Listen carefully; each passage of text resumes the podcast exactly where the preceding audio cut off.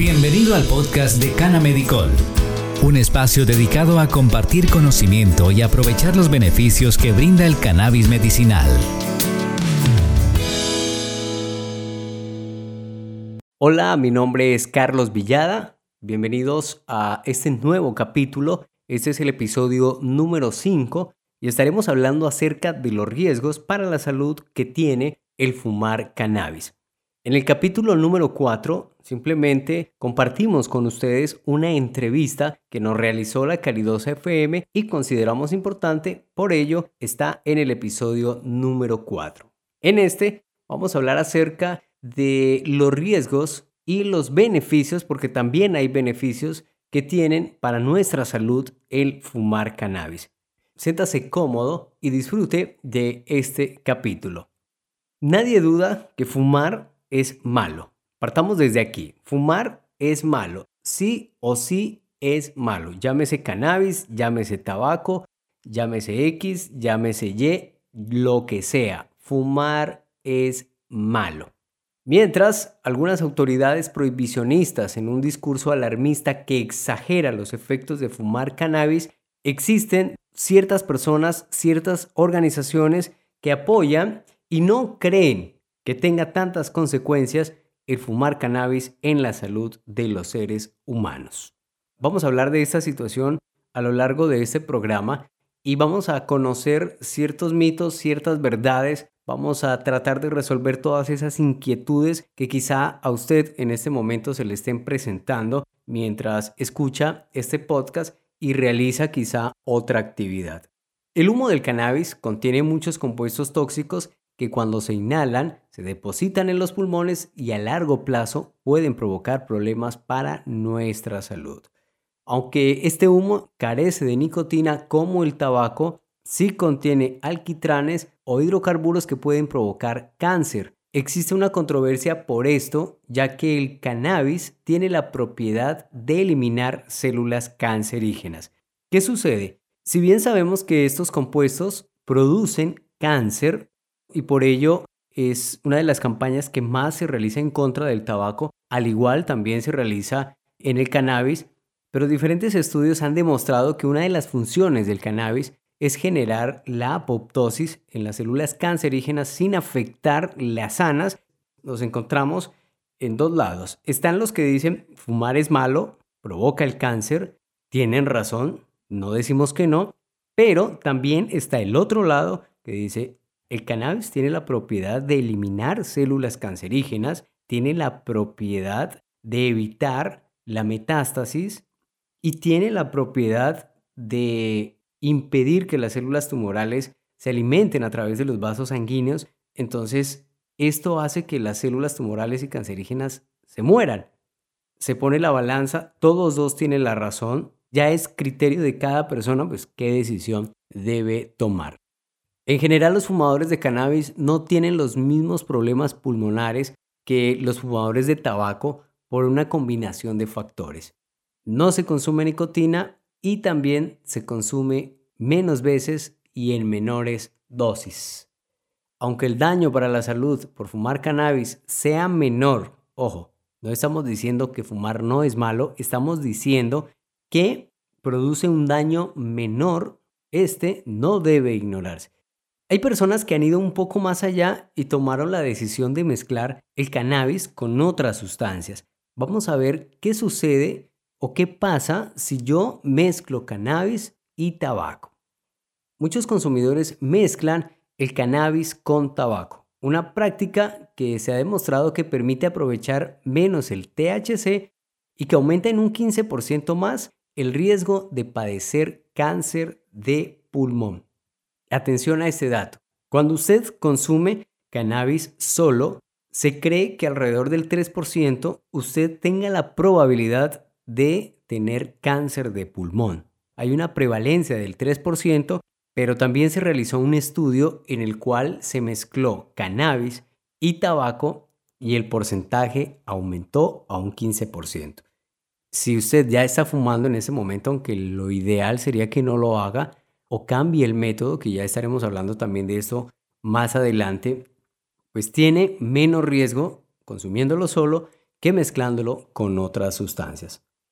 Para minimizar los riesgos del consumo de cannabis, se recomienda, por favor, no realizar ningún tipo de mezclas y también hacer caladas menos largas y no muy seguidas. Ahora, si usted tiene la posibilidad de ir reemplazando la combustión, que es fumarse un porro, con la vaporización, esto sería ideal. Si usted tiene la oportunidad de comprarse un vaporizador digital, no le vamos a dar marcas eh, o no por el momento, pero si usted tiene la posibilidad de comprarse un vaporizador, en lo posible que sea digital, ¿para qué? Para que usted pueda medir la temperatura y dependiendo el cannabinoide que usted necesite, gradúe su vaporizador y pueda aprovechar esta función que nos da la tecnología. Recordemos que no todos los cannabinoides se combustionan a la misma temperatura. Dentro de los riesgos más considerables de las personas que fuman cannabis se considera la afectación de la memoria a corto plazo. Pero aquí voy a hablar también de una pequeña controversia que hay, la que te hace daño, pero a la vez también existe la versión y están los estudios de que es bueno. Por ejemplo, en este caso, el cannabis, uno de los efectos adversos, uno de los efectos secundarios, es que afecta la memoria a corto plazo. Pero si hablamos en específico de un paciente con Alzheimer, por ejemplo, ¿qué sucede? Lo iniciamos con cannabis o con THC, puede que se afecte su memoria a corto plazo. El paciente o el familiar va a pensar que se está agrandando más el problema o que se está agravando más la enfermedad pero con el pasar de los días, el paciente o la persona va desarrollando una resistencia y a través de un proceso llamado neurogénesis, este empieza a mejorar. Si bien lo que es malo para algunas personas, para otras personas puede volverse un aspecto positivo que es lo que vamos a hablar.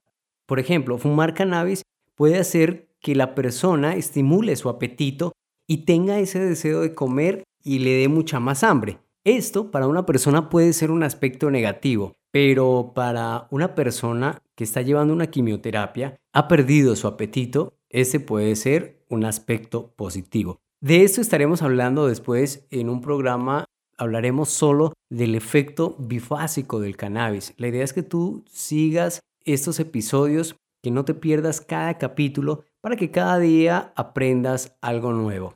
Ya hablamos de los aspectos negativos que tiene fumar cannabis, pero ahora vamos a pasar a los aspectos positivos. No todo es malo. También tiene cosas positivas el fumar o vaporizar cannabis. La vía inhalada es una de las mejores maneras para tratar pacientes que tienen complicaciones respiratorias como asma, fibrosis pulmonar, entre otras, ya que los efectos del cannabis, en especial hablamos del THC, funcionan como un broncodilatador. También se emplea el cannabis inhalado para rescates en pacientes cuyo dolor es insoportable y los medicamentos convencionales no surgen ningún efecto. ¿Qué sucede cuando hablamos de, de un rescate? La persona ya no encontró ningún efecto en los fármacos que está tomando. La persona tuvo una crisis de dolor muy fuerte y la recomendación, ¿cuál sería? Un rescate. Inhale cannabis. El efecto se va a ver de manera inmediata, más o menos a los tres minutos ya va a tener un efecto. Y esto pues es muy favorable para un paciente que se está quejando del dolor. Obviamente tiene que tener en cuenta la cepa que usted va a utilizar, la proporción y todo esto debe hacerse de la mano de un profesional que le haga el acompañamiento a su tratamiento. No es porque usted escuchó el podcast de Cana Medicol y porque hablamos de que fumar es bueno, va a salir a la calle, va a comprar marihuana o va a comprar cannabis y se va a agarrar a fumar. No, porque ni siquiera sabemos qué le están vendiendo. También vamos a hablar más adelante del cannabis sintético. Esto es de mucho cuidado. Nosotros en ningún momento lo estamos invitando a que usted salga en este momento porque escuchó este capítulo a buscar marihuana o a buscar cannabis en cualquier parte porque usted sabe quién la vende, usted sabe quién la tiene, usted sabe quién fuma, no porque también tiene ciertos efectos adversos que deben ser considerados, pero si desea iniciar un tratamiento de manera responsable, puede dejarnos un comentario, puede llamarnos, puede escribirnos, puede contactarnos por cualquiera de los medios que nosotros tenemos, si es por correo electrónico, info Si es por WhatsApp, más 57 313 602 67 59. Si es por la página web, también está el botón de WhatsApp, la caja de comentarios, existen muchas maneras para que usted pueda iniciar su tratamiento. Además, la asesoría es totalmente gratuita. Retomemos entonces. Ya dijimos que puede funcionar muy bien como un rescate para aquellas personas que tienen un dolor o una crisis en ese momento y desean sí o sí una alternativa. ¿Qué sucede y cuál es la diferencia de las dos vías? En la vía inhalada el efecto se nota mucho más rápido, pero también se va más rápido. En la vía sublingual puede tardar hasta 20 minutos en notarse el efecto máximo y puede durar hasta 8 o 12 horas. ¿Cuál es la mejor manera para emplear el cannabis? Esto va a depender muchísimo de lo que usted tenga. Por ello, es recomendable la asesoría. Otra recomendación que les quiero hacer antes que me olvide es que muchas personas ya tienen el hábito de fumar cannabis, tienen a sus mascotas o se les va a ocurrir o si ya se les ocurrió o quizá lo estén pensando hacer, pueden fumar cannabis y soltar ese humo en la mascota. Hay que tener cuidado, las mascotas son muy susceptibles, no se recomienda hacer esto. Por favor, esa es una recomendación que le queremos dar. Otra de las ventajas que podemos utilizar en la vía inhalada es para pacientes con enfermedades terminales. La mejor recomendación que nosotros podemos hacer en ellos es que consideren la vía inhalada. Les quiero decir esto con mucho cariño, con mucho respeto. Algunas veces las personas nos buscan cuando ya han descartado todos los medicamentos, cuando ya han descartado todos los tratamientos, cuando ya están aburridos y lo único que quieren es darle calidad de vida a su familiar, dicen, no, pues alguien nos habló del cannabis, vamos a ver si funciona. Sería ideal que ustedes lo consideren no como un tratamiento de última línea, sino como un tratamiento complementario o como un tratamiento que puede funcionar. Tampoco estamos diciendo que abandone todos los tratamientos, sino que puede funcionar muy bien de manera complementaria. Es excelente para tratamientos con cáncer, es excelente para tratamientos de epilepsia, es excelente para tratamientos de Parkinson. En fin, existen muchas enfermedades, existen muchas patologías que se pueden tratar con el cannabis. Cuando buscamos darle calidad de vida a una persona, lo que queremos en ese momento es quitarle su dolor. Y si el cannabis nos brinda esa posibilidad, ¿por qué se la vamos a negar a el paciente? Considérelo. Póngase usted en los zapatos de la persona que está sufriendo. Ahora, nosotros cuando vemos un familiar así, también sufrimos.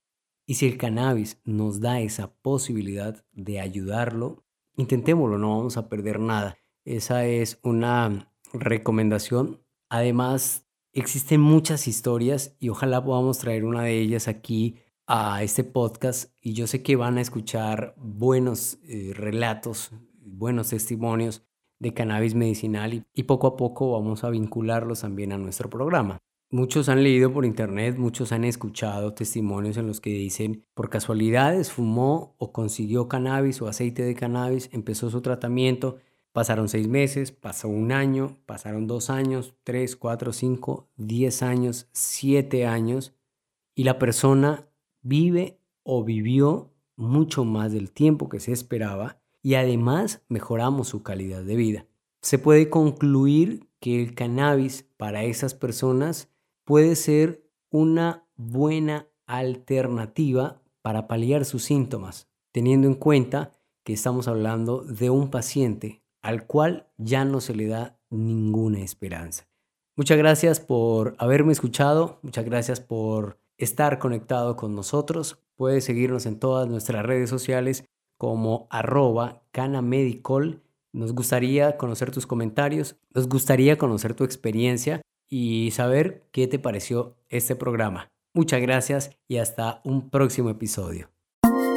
Gracias por escucharnos. Lo invitamos a dejar sus comentarios, seguirnos en nuestras redes sociales y visitar nuestra página web canamedicol.com. Hasta un próximo episodio de Canamedicol Podcast.